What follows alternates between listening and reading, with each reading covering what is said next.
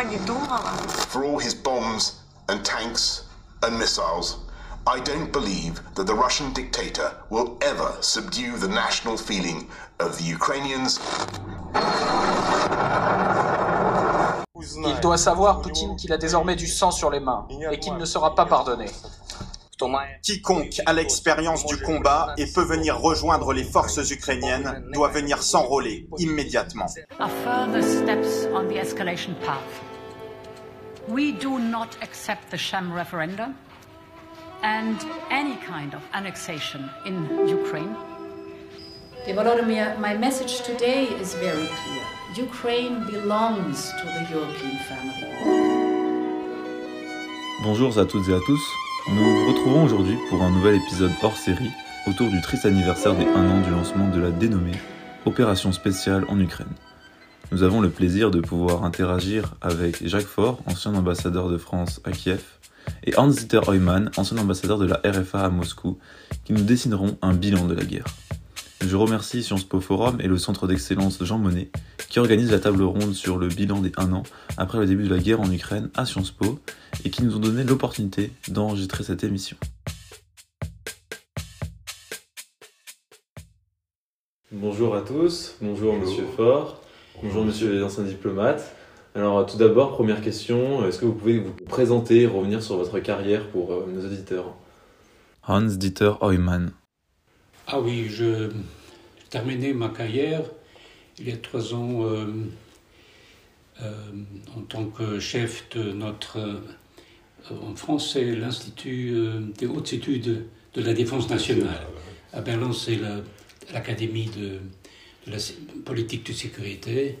Et avant, j'étais en poste euh, euh, à Paris.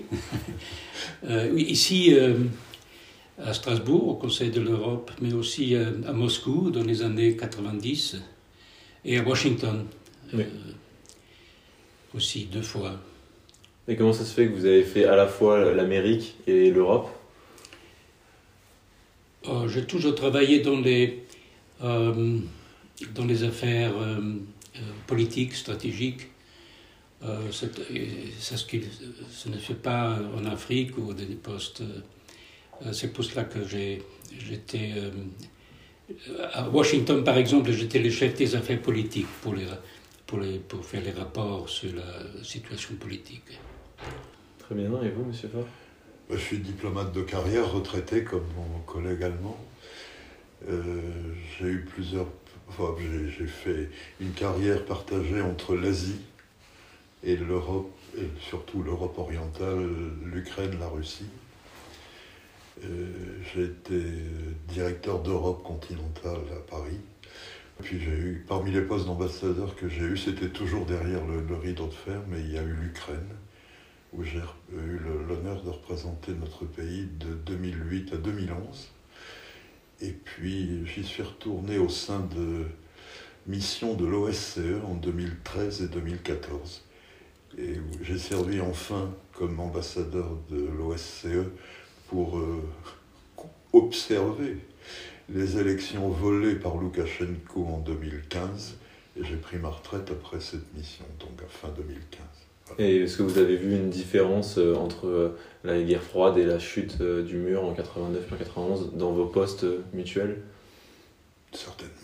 Certainement, on a, on a vécu des périodes sur cette durée qui allaient d'abord de la confrontation guerre froide à la parenthèse de détente introduite par la volonté de Mikhail Gorbatchev.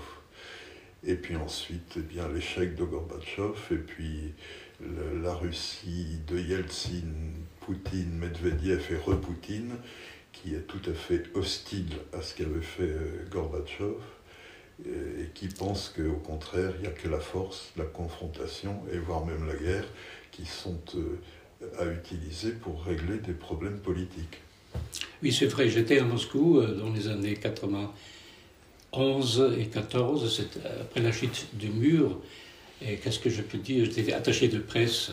Et la presse, à, ce temps, c'était la glasnost, que ça veut dire euh, en français euh, une presse ouverte. euh, Ça veut dire euh, mot à mot publicité, mais c'est Publicité, une presse oui. ouverte. Ouais. Mais à l'époque, c'était vraiment la tentative de complètement changer ce pays avec une presse libre, avec des élections parlementaires, mais aussi avec le capitalisme, un, capitalisme qui était à l'époque représenté de chaos et c'était l'origine des, oligarches qui, qui se sont enrichis de la propriété de l'État, c'est-à-dire il faut comprendre que les Russes à l'époque ont vécu ce que nous appelons le capitalisme et la démocratie, ont vécu cette époque euh, comme quelque chose de, de chaos. Qu'ils ne veulent pas voir revenir. Qu'ils ne veulent pas revenir. Et c'était la raison pour laquelle Poutine était au début, avait du succès parce, parce qu'il représentait quelqu'un qui, qui, qui mettre l'ordre dans la société, dans l'économie et. La rigueur de la loi, comme il aimait à dire, alors qu'il la viole tout le temps, mais il l'applique aux autres. Dictatura zakona. Voilà, la dictature, des, lois. tout à fait. Et euh, si on, si on avait compris à, l'époque qu'est-ce que ça veut dire. Donc Gorbatchev avait quand même, bon, il n'a pas été un homme parfait, et il était quand même issu du système soviétique et il voulait euh, maintenir le système soviétique tout en le régénérant, en le, en le réformant un peu, c'est vrai. Mais il avait quand même, par rapport à ses successeurs actuels, deux grands avantages qu'il avait exprimés dans son discours à l'Assemblée générale des Nations unies en 1988. Il renonçait à la doctrine Brejnev de la souveraineté limitée pour les États qui appartenaient à l'ancien camp socialiste. Et il, il avait dit que, à son avis, la violence et la guerre n'étaient pas le bon moyen pour régler les différents politiques entre États. Il était partisan plutôt de négociation, ce que n'est à l'évidence pas Vladimir Poutine. Oui, je crois euh, qu'on ne peut pas comprendre le système Poutine aujourd'hui et le soutien qu'il a dans la population euh, sans avoir vu tous les espoirs des années 90, des espoirs déçus, euh, l'illusion perdue, comme, comme l'a dit Balzac. Souvenir quand même 91 et 93 à Moscou, quand il y a eu des événements graves, et notamment, vous vous souvenez, 91, les militaires et les plus durs du Parti communiste soviétique ont fait un putsch contre Gorbatchev hein, en août, quand il a été enfermé dans sa villa de Poros en Crimée. Et puis en 93, Yeltsin a fait tirer au canon sur le Parlement euh, de la Fédération de Russie, souvenons-nous. Mais dans la rue, il y avait des foules de Russes qui voulaient pas de ça et qui essayaient de s'opposer avec leurs mains pratiquement aux tentatives de l'armée et des, durs du parti pour revenir en arrière. Maintenant, hélas, la répression est tellement dure contre les, les, rares dissidents qui restent, contre la presse libre qui a disparu, contre l'association mémoriale, contre l'association des mères de soldats. Cette répression est terrible contre ces gens-là. Ils n'ont plus les moyens d'exister et de s'exprimer. et en plus, la propagande à laquelle la population russe est soumise, elle est tellement à sens unique. C'est Poutine a toujours raison, Poutine est l'historien en chef, il réécrit l'histoire, il dit à tout le monde ce qu'il faut penser de cette histoire, du présent et du futur de la Russie. Et bien maintenant, il n'y a plus de mouvement euh, de population euh, contre cela, même si en, 2011, euh, beaucoup de Russes mécontents de voir la triche électorale qui avait eu lieu, avaient tenté de protester, mais ils ont tous été abattus par cette propagande et par cette répression qui est terrible. Le dernier cas de répression, c'est avant-hier, en Sibérie, une activiste qui avait osé porter un, un t-shirt disant Poutine démission vient d'être condamnée à six ans de camp à régime sévère. Oui. Pour un t-shirt je voudrais ajouter, je ne sais pas si vous êtes d'accord, mais c'est une chose que Poutine a transformé un système autoritaire un système totalitaire. Totalitaire. Totalitaire. Mais ce n'est pas tout. je crois qu'il faut bien voir aussi cet élément d'organisation, de, de, de, la criminalité organisée que Poutine a commencé quand il était le maire adjoint, à Pétersbourg. la corruption, la criminalité organisée, ça, c'est le système Poutine, pas seulement la répression. Très bien. Vous avez fait une belle transition vers le présent. Euh, avant de revenir sur le bilan de la guerre euh, en Ukraine pour, depuis ces un an, 24 euh, février, je voulais vous demander quel souvenir gardez-vous du 24 février 2022 J'étais à Paris. Et je me suis réveillé tôt parce que j'ai eu des coups de fil d'amis ukrainiens et autres. Et je n'ai pas été surpris, malheureusement. J'ai été terriblement euh, euh, choqué et, et, déçu parce que nos politiciens d'Europe occidentale, qui avaient tous les éléments qui montraient que la Russie se préparait à attaquer l'Ukraine, n'ont pas voulu croire à cela. Combien d'entre eux se sont-ils couverts de ridicule en déclarant mais Poutine ne va jamais attaquer l'Ukraine, il n'est pas fou, il me l'a dit. Ce déni de réalité de nos dirigeants est tout à fait inquiétant. Là aussi, je suis d'accord. J'étais euh, à Bonn, j'enseignais à l'université de Bonn et on a discuté. J'étais aussi choqué parce que je me suis occupé de l'Ukraine, de la Russie pour quelque temps et moi aussi j'étais surpris.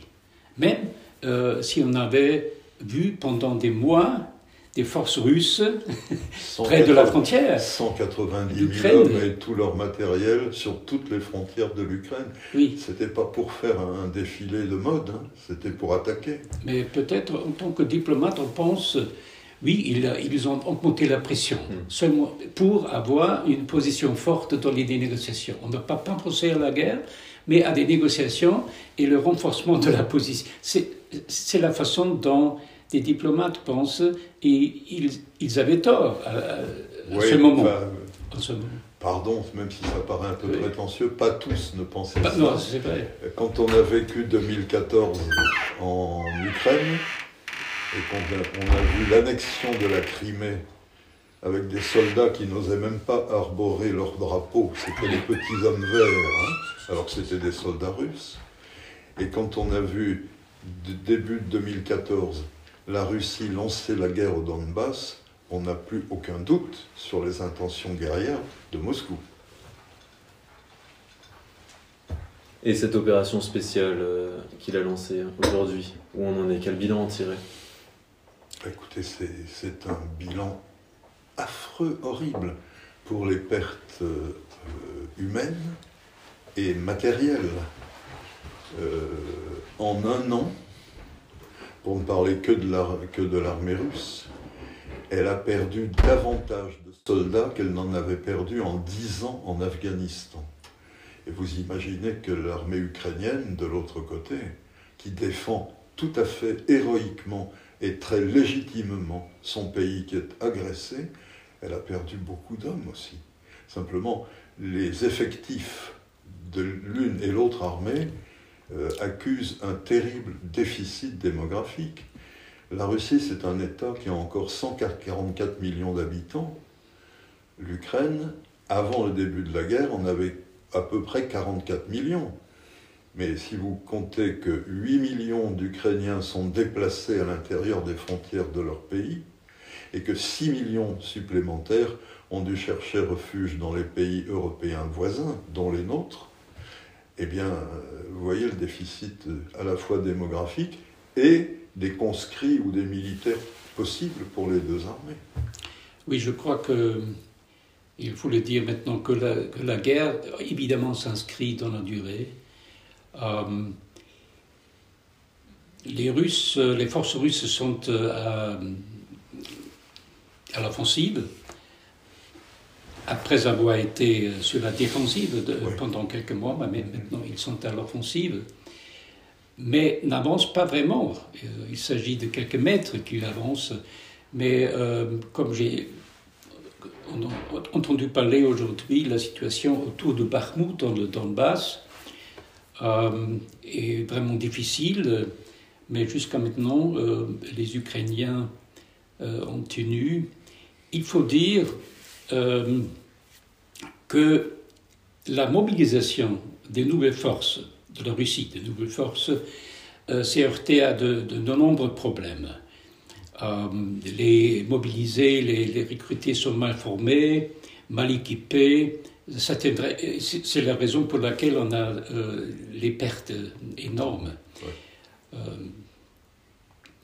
et pour l'Ukraine, tout dépend euh, du soutien militaire des pays occidentaux. il, y a, une, pardon de il y a une course de vitesse en ce moment. L'Ukraine attend l'arrivée sur son territoire des équipements militaires occidentaux qui ont été annoncés, mais qui ne sont pas tous arrivés, ils arrivent lentement. Alors, ça c'est l'attente de l'Ukraine. Les Russes attendent le renforcement de leurs unités qui ont été beaucoup décimées par un an de guerre. Ils ont, ils ont besoin de reconstituer certaines unités pour les lancer de nouveau à l'assaut avec la vieille méthode soviétique, c'est-à-dire les vagues d'assauts d'infanterie successifs. Et c'est pour ça qu'ils ont d'énormes pertes. Et on pourrait aussi dire qu'il y a une course des industries de l'armement. Les Russes, ils, continuent à produire des armes, mais ils ne peuvent plus euh, produire des armes sophistiquées, parce que pour ça, ils ont besoin des importations, euh, des, euh, de technologies et pour, pour les pays occidentaux, ça c'était le résultat de la réunion à Bruxelles des pays membres de l'OTAN, de voir que les capacités de l'industrie d'armement en Europe, évidemment, est aussi limitées. Et euh, il ne faut euh, pas, comme président, votre président a dit, euh, établir une économie de guerre, mais il faut vraiment lancer euh, cette industrie d'armement en Europe.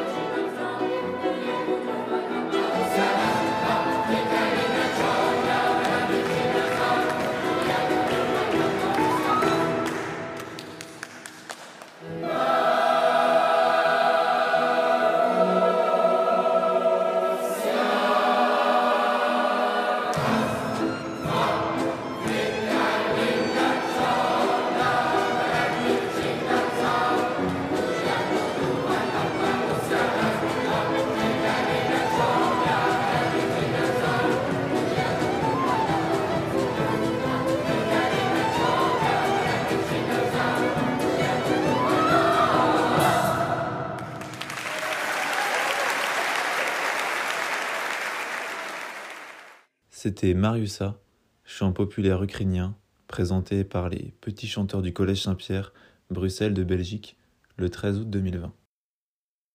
Sur le terrain, on voit que donc euh, on a peur que les Ukrainiens euh, soient essoufflés en termes de nombre d'hommes sur place, contrairement aux Russes qui ont mis un système de rotation euh, de troupes et qui on pense vont tenir plus dans la durée. Vous parlez vous d'une guerre d'industrie, donc entre armements. Est-ce que vous pensez que on va gagner la guerre le camp ukrainien par l'essoufflement de l'industrie euh, du côté russe Les sanctions qui ont été décidées d'abord par les pays membres de l'Union européenne et aussi par les États-Unis et le Royaume-Uni, ce sont des sanctions importantes, elles marchent, mais elles n'ont pas d'effet immédiat. Il ne faut pas s'imaginer que parce que on a signé le dixième train de sanctions, euh, tout va immédiatement fonctionner. Non. Mais ça va empêcher, comme l'a dit mon collègue, ça va empêcher l'industrie, enfin le complexe militaro-industriel de la Russie de travailler au plein rythme que voudrait euh, le pouvoir de Poutine, parce qu'ils ont besoin de nouveaux armements. Les, pertes, je parlais des pertes humaines qui étaient dramatiques, mais les pertes en matériel sont considérables aussi. Et l'armée russe a probablement perdu la moitié du parc blindé qu'elle avait euh, massé avant, d'attaquer. Donc il faut remplacer tout ça. Et là, leur, leur complexe militaro-industriel travaille, c'est vrai encore, mais il travaille à vitesse euh, moins élevée que ce que souhaiterait le pouvoir de M. Poutine, à cause des sanctions, justement, comme ça a été dit. Et que penser du système? Enfin, certains parlent de co-belligérance. Est-ce que ça existe Parce qu'en droit international, le terme est absent. On parle de belligérant ou de non-belligérant. Est-ce qu'aujourd'hui, avec la guerre en Ukraine, il faut parler de co-belligérance du fait de soutien, d'armement de l'Occident envers euh, l'Ukraine? Il ne faut pas, faut pas se perdre dans des débats qui ne sont pas juridiques. D'ailleurs, comme vous le rappelez, il n'y a pas vraiment de, définition de ce terme. Euh, envoyer des armes à un pays agressé, c'est non, c'est soutenir un pays qui a le droit de défendre sa souveraineté, son intégrité territoriale qui a été violée par l'attaque russe. En, en, négation de tous les nombreux traités bilatéraux que la Russie a signés avec l'Ukraine, il y en a au moins quatre, hein, ils se sont tous, ils ont, dès que la Russie signe un traité, c'est pas compliqué, elle le viole. Et les deux, les deux autres traités, les deux accords de Minsk 1 et 2 à propos du Donbass, ça a été la même chose. Au lendemain de leur signature, les Russes ne retiraient pas leurs armes lourdes, ne cessaient pas le feu, enfin je veux dire, dès qu'ils signent quelque chose, ils empochent, ils violent et ils demandent davantage. Donc, euh, non, c'est alors, co-belligérance, on ne pourrait entrer là-dedans que si on envoyait des soldats de nos forces armées et des forces de l'OTAN sur le territoire ukrainien contre des, soldats russes.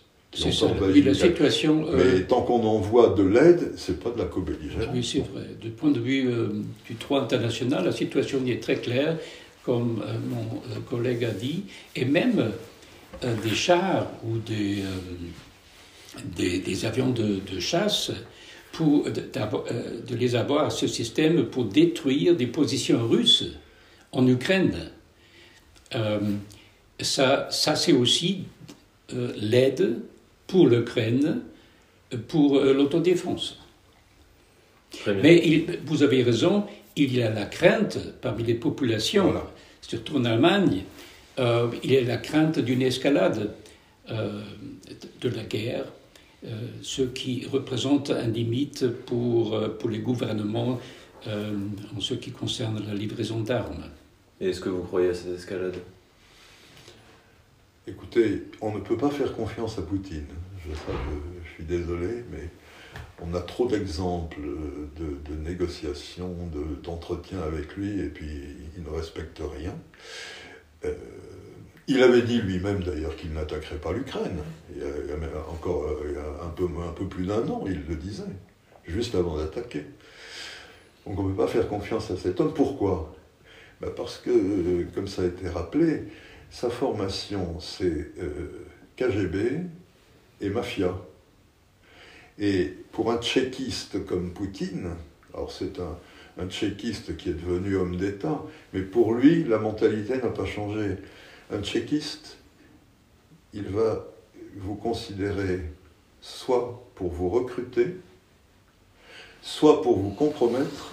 Et si vous ne comprenez pas ces deux messages, et si vous ne faites pas ce qu'il attend de vous, eh bien, sa troisième, euh, sa troisième version, c'est il va vous abattre. C'est comme ça. Oui, la mentalité euh, FSP et mafia, c'est toxique. Mais pour euh, répondre à votre question, il y a deux façons de, de faire une escalade conventionnellement. Et là, je crois que les forces russes ne sont pas capables vraiment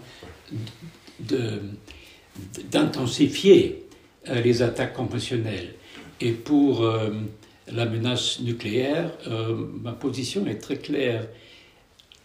La dissuasion nucléaire a fonctionné depuis 1945 parce que personne ne veut, aucun pays veut il y a toujours la crainte d'une deuxième frappe. C'est pour cela la, la dissuasion fonctionne. Et deuxième argument, ce serait quand avec les, euh, avec, euh, les services secrets, on peut très bien euh, voir si, si, on prépare, si un pays prépare une attaque nucléaire. Et aussi, un, détail intéressant.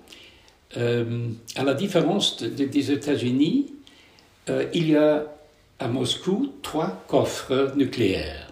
Pas seulement pour Poutine. Poutine seul ne peut pas, euh, ordonner, peut pas décréter une attaque nucléaire, mais il y a trois coffres. Les deux autres coffres sont en main des, du chef d'état-major, Gerasimov, et du ministre de la Défense il, se, il, faut se mettre d'accord tous les trois pour lancer une attaque nucléaire.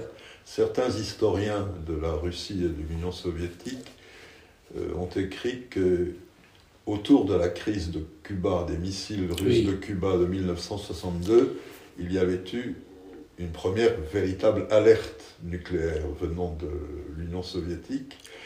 Alors c'était peut-être pas trois coffres à l'époque, mais ce qu'ils ont pu décrire, c'était il fallait le feu vert de trois responsables.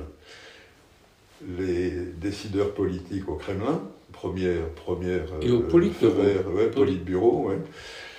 Mais pour mettre en œuvre, il fallait que l'avion ou le bâtiment, et là il s'agissait d'un sous-marin euh, nucléaire, euh, que le commandant et son adjoint ou le commandant et son commissaire politique, parce qu'à l'époque il y avait ça euh, sur les bateaux soviétiques, disent oui. Et il paraît, mais personne n'a pu le vérifier, mais moi je me souviens avoir lu un livre d'histoire prétendant que au moment de la crise des missiles de 62 à Cuba, un sous-marin soviétique aurait été posté autour de l'île pour essayer d'empêcher les Américains de maintenir leur blocus il aurait eu un bâtiment américain dans son périscope, aurait reçu l'ordre de feu, ce à quoi le commandant aurait accepté, mais un des deux autres aurait refusé de dire oui, et donc il n'y aurait pas eu de feu. Est-ce vrai ou non, je ne sais pas, mais c'est une illustration du fait qu'il fallait déjà trois, trois avis. Bon, maintenant, à Moscou, si c'est Poutine, Shoigu et Gerasimov, il n'y aurait pas d'avis négatif, hein, parce que ils sont tous de la même bande et tous bien d'accord. Par contre, d'autres dans, dans la hiérarchie militaire russe, probablement, sont quand même capables d'expliquer, sans être écoutés, mais quand même capables d'expliquer que la terrible logique de la dissuasion nucléaire, ça se résume par l'acronyme anglais MAD, qui veut dire fou, mais c'est surtout Mutual Assured Destruction. Donc, celui qui permet de lancer la première frappe, il recevra en retour de quoi le détruire, et ça, je pense qu'ils le savent. La Russie ne veut pas de conflit avec l'OTAN. Ils ont le respect euh, face à l'OTAN, je crois. Si on ajoute à cela que son ami chinois Xi Jinping, qui le soutient quand même, et qui euh, se répand en disant que ce seraient les États-Unis et l'OTAN qui seraient responsables de cette guerre en Ukraine, ce qui est une faribole totale. Mais Xi Jinping a quand même saisi deux fois des occasions de faire comprendre à Poutine que la menace, l'usage du nucléaire, non, et que le, le non-respect de la souveraineté territoriale, de l'intégrité territoriale et des frontières d'un État autre, non. La Chine n'a pas besoin de ça. Elle a besoin d'un monde un petit peu mieux en ordre pour pouvoir développer son commerce qui a fait sa force. Toute dernière question, et puis après je vous libère. vous avez tout à l'heure parlé dans votre propos énonciateur sur la question mémorielle, avec l'association mémoriale qui a été supprimée. Est-ce que vous pensez qu'on est rentré dans une nouvelle guerre idéologique de réécriture de l'histoire avec Poutine et est-ce qu'on on arrive dans un monde dystopique? Vous parlez de totalitaire tout à l'heure. Est-ce qu'on passe ici dans un monde dystopique où il y a contrôle de l'histoire en Russie? Ah bah complètement. On a un, historien français euh, très compétent sur l'Union soviétique et les crimes staliniens, c'est Nicolas Wirth, hein, qui a fait un petit opuscule très intéressant sous le titre Poutine, historien en chef. C'est ça? Non, mais le, et Poutine et, son entourage sont prisonniers de leur propre réécriture de l'histoire. Ils ont, et c'est ça qui est un élément de blocage dans cette affaire, parce qu'il croit toujours à sa théorie, et donc il continue sa guerre euh, justifiée par cette théorie fausse. Il utilise l'histoire comme moyen de politique. Mais le problème, c'est que Poutine en croit ce qu'il dit. Eh oui, la population russe, euh, malheureusement, le, soutient encore euh, de manière assez, assez forte. Parce que les, toutes les voix ou tous les esprits indépendants en Russie qui pouvaient et qui osaient dire le contraire, soit ont dû se taire à cause de la répression, soit ont, vu leurs organes de presse fermés et sont partis en émigration. Très bien. Je vous remercie, messieurs les ambassadeurs. On se retrouve tout à l'heure pour la conférence. Merci. Merci.